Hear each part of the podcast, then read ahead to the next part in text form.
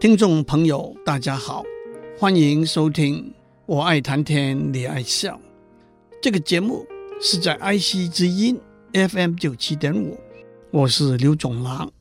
我为大家介绍了一个叫做 NIM 的游戏，有若干堆铜板，每堆有若干个，堆的数目和每一堆里头铜板的数目都是随机的，两个对手。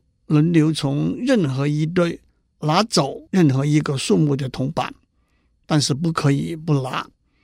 最后把铜板拿光那个人获胜。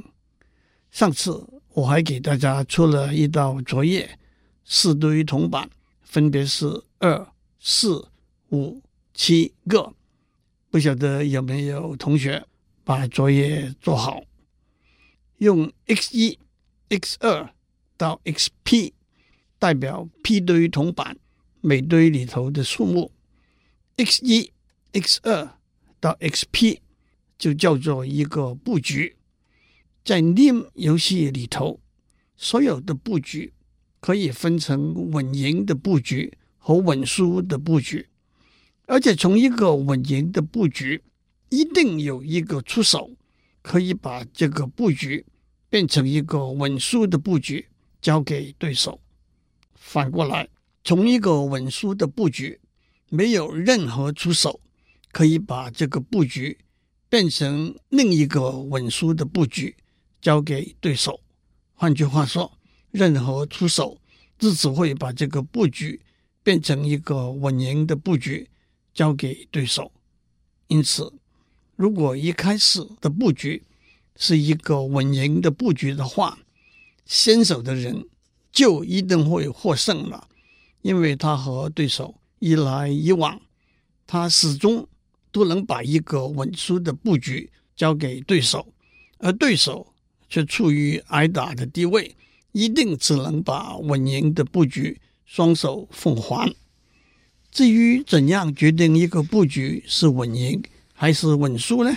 我上次已经讲过。如果一个布局的 NIM 和不是零的话，那是稳赢的布局；如果一个布局的 NIM 和是零的话，那是稳输的布局。我就不在这里重复，也鼓励有兴趣的听众把细节再弄清楚。接下来让我介绍一个，也是两个对手叫做乌龟翻身 （Turning Turtles） 的游戏。有 P 只乌龟，自左到右一列排开，有些乌龟背朝上，有些乌龟背朝下。例如上下下上下上上，就叫做一个布局。面对一个布局，有三个可能的出手：一，把一只背朝上的乌龟翻过来，变成背朝下；二，把一只背朝上的乌龟翻过来，变成背朝下，同时把在它左边一只背朝下的乌龟翻过来，变成背朝上。第三，把两只背朝上的乌龟都翻过来，变成背朝下。最后，把所有乌龟都翻成朝下，那个人就是赢家。这个游戏。有没有稳赢的布局、稳输的布局呢？有没有稳赢的策略呢？不想知道答案的听众，就请先关上收音机，自己把答案找出来吧。其实，乌龟翻身就是一个 NIM 游戏，P 只乌龟一列排开，代表 NIM 游戏里头的一个布局，一共有 P 堆铜板，在位置 A。背朝上的乌龟代表一堆 A 个铜板，在位置 B 背朝下的乌龟代表一堆零个铜板。游戏规则一：把在位置 A 的背朝上的乌龟翻过来朝下，就等于把这堆铜板统统拿走。游戏规则二：把在位置 A 背朝上的乌龟翻过来朝下，同时把在它左边位置 B。背朝下的乌龟翻过来朝上，等于从位置 A 的 A 个铜板里头拿走 A 减 B 个铜板，剩下一堆 B 个铜板。游戏规则三：把位置 A 和位置 B 都是背朝上的乌龟翻过来朝下，等于是从位置 A 的 A 个铜板拿走 A 减 B 个铜板，剩下一堆 B 个铜板。但是这个布局里头，另外还有一堆也有 B 个铜板，我们就把都是 B 个铜板的两堆拿走。在这里，我们得做一个交代：在 NIM 游戏里头，如果一个布局里头有两堆数目相同的铜板，那么把这两堆铜板都拿走之后的布局和原来的布局是相等的。换句话说，如果一个布局里头，有数目相同，都是 B 个铜板的两堆，把这两堆铜板拿走，原来是稳赢的布局，还是稳赢的布局？原来是稳输的布局，还是稳输的布局？原因是，如果面对一个稳赢的布局，里头有数目相同，都是 B 个铜板的两堆，那么策略就是不碰这两堆铜板。如果对手从稳输的布局里头，从 B 个铜板的一堆拿走了若干个铜板，相应的策略就是在另外 B 个铜板那一堆拿走相同的数目，稳赢还是稳赢，稳输还是稳输。接下来让我讲另外一个题目，我要讲一点数位通讯里头的编码学 （coding theory）。在数位通讯里头，我们用一连串的零和一代表不同的讯息。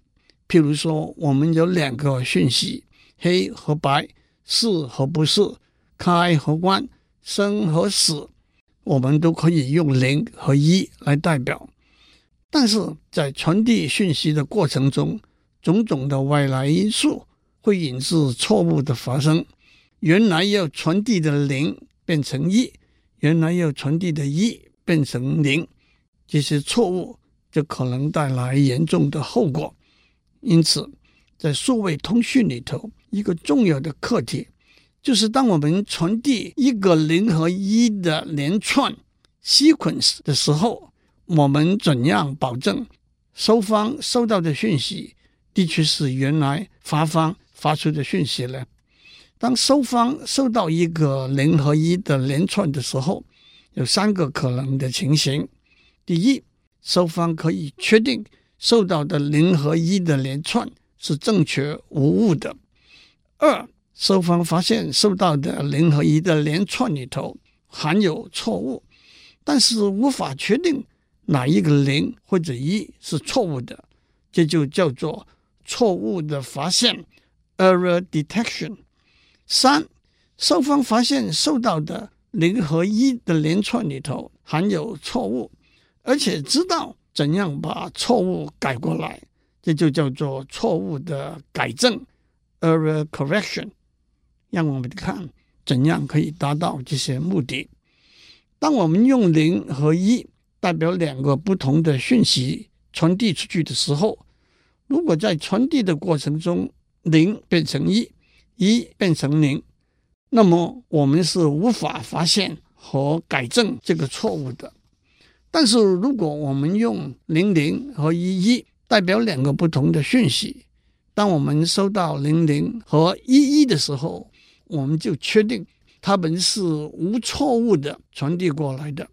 但是当我们收到零一或者一零的时候，我们会说，在传递的过程中有一个零。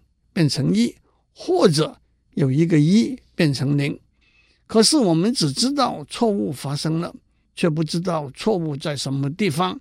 换句话说，我们不知道原来传递的是零零还是一一，这就是一个错误的发现 （single error detection）。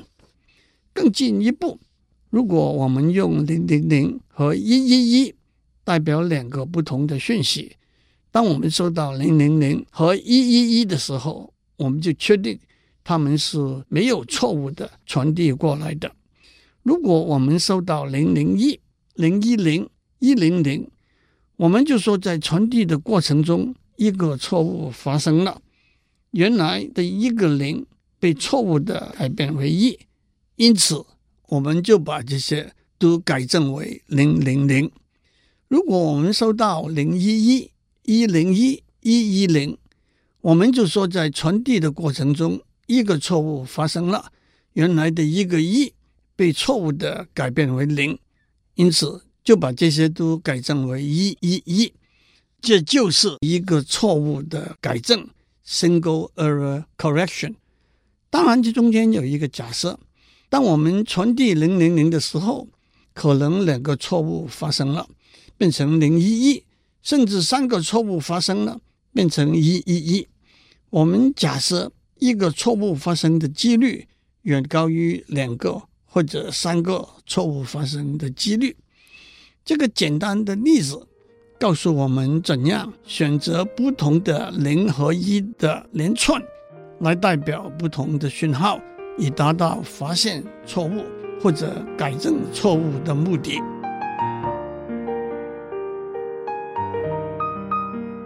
我们在上面讲到，使用编码的技术，可以发现或者改正在传递零和一的连串的时候发生的错误。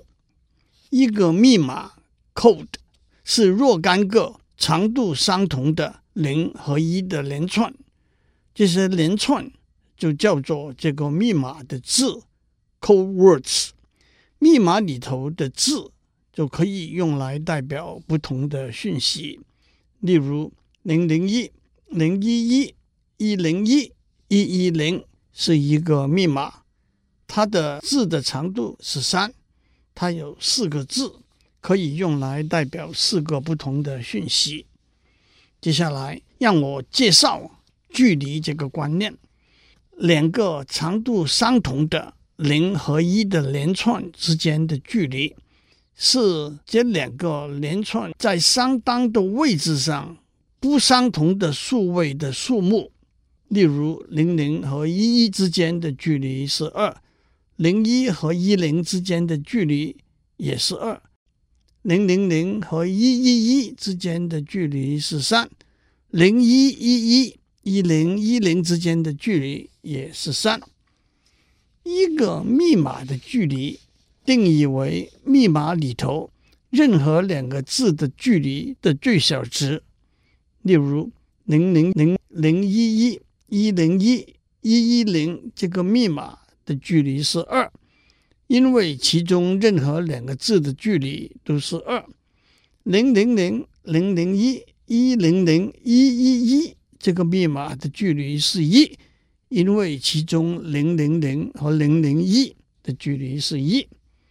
我们说一个密码具有发现一个错误的能力。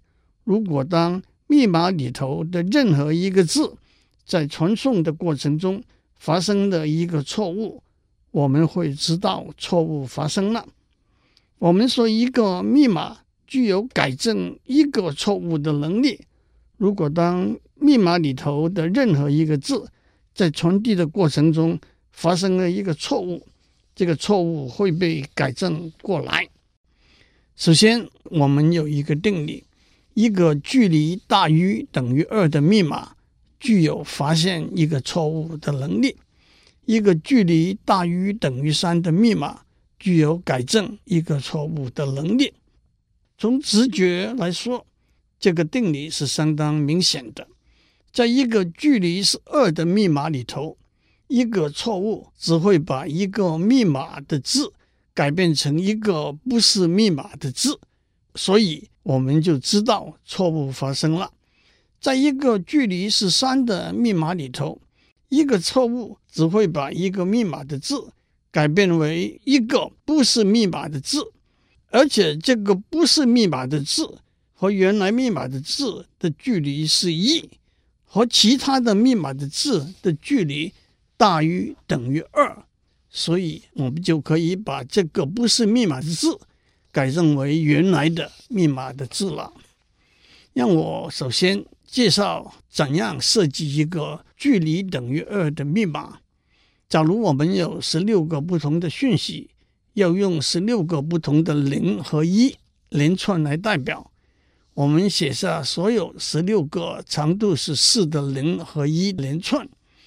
假如在一个长度是四的零和一连串里头，一的数目是偶数的话，我们在这个连串后面加上一个零，例如零零零零变成零零零零零，一零零一变成一零零一零。反过来，如果一的数目是奇数的话，我们在这个连串的后面加上一个一，例如一零零零变成一零零零一。一一一零变成一一一零一，这一来我们就有一个密码，里头有十六个字，每个字的长度是五。我们说这个密码的距离是二，原因很简单，在这个密码里头的每一个字里头，一的数目都是偶数，两个偶数的差大于等于二。至于为什么这个密码有发现错误的能力呢？当收方收到一个零和一连串的时候，如果一的数目是偶数，我们就接受为没有错误的传递；如果一的数目是奇数，我们就说在传递的过程中有一个错误发生了。熟悉通讯和计算科学听众马上会知道。这就叫做奇偶校验码 （Parity Check Code）。接下来，让我用一个例子讲怎样设计一个距离等于三的密码。假设我们有十六个不同的讯息，要用十六个不同的零和一连串来代表。我们选择十六个长度是七的零和一连串。这十六个连串是零零零零零零零一一一零零零零一零零一一零零等等，我就不在这里念出来了。不过这十六个零和一的连串都满足下列的条件：用 x 一、x 二、x 三、x 四、x 五、x 六、x 七来代表一个连串中的数位，它们满足 x 四。加 x 五加 x 六加 x 七等于零，x 二加 x 三加 x 六加 x 七等于零，x 一加 x 三加 x 五加 x 七等于零。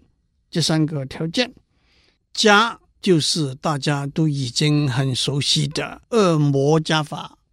举个例来说，一零零一一零零满足这三个条件，一零零。一一一零就不全部满足这三个条件。这个密码叫做 Hamming 密码，因为它是一位计算机科学家 Richard Hamming 发现的。让我首先说，Hamming 密码的距离是三。至于怎样证明呢？我就不讲了。因此，这个密码有改变单一错误的能力。这听起来很玄，其实把背后的数学讲出来，一切就很清楚了。从实用的观点来说，密码学在通讯科学、电脑科学里头都是一个重要的课题。有趣的是，密码学和游戏也有密切的关系。一个零和一连串可以看成一个乌龟翻身这个游戏里头的一个布局。例如一零零一一就代表五只乌龟从左到右排列开来，分别是背朝上、朝下、朝下、朝上、朝上。一个有趣的结果是，在 Hamming 密码里头，任何一个字都是乌龟翻身游戏里头一个稳输的布局，不在密码里头的任何一个字。都是乌龟翻身游戏里头一个稳赢的布局。例如，一一零零一一零是 Hamming 密码里头的一个字，所以它是乌龟翻身游戏里头一个稳输的布局。反过来，一一零零一一一不是 Hamming 密码里头的一个字，所以它是乌龟翻身游戏里头一个稳赢的布局。至于为什么呢？我就留给有兴趣的听众了。其实还有另外一个有趣的例子，有一个有改正单一错误的能力的密码，跟用一个天平在十三个铜板里头找出一个可能是假的铜板的题目，有非常密切的关系。有兴趣的听众可以在文献里头把这个关联找出来。